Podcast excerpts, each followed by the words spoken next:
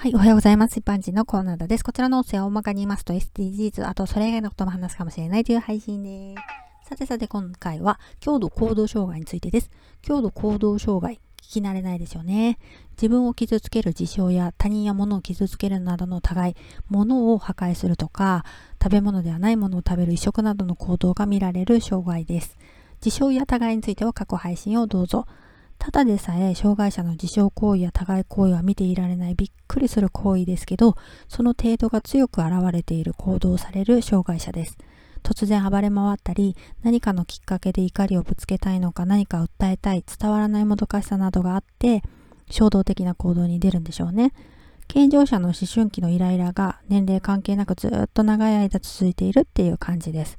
個人的に思うのは、自傷なら自業自得だけど、互いは防ぎたいところです。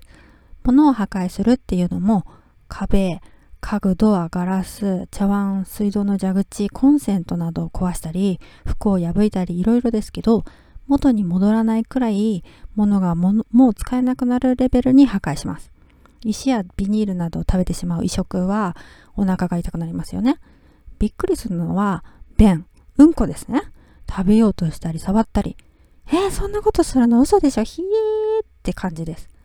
うんこを壁になすりつけるとか、粘土感覚なんでしょうかね。臭いとか汚いとか思わないのかもしれませんね。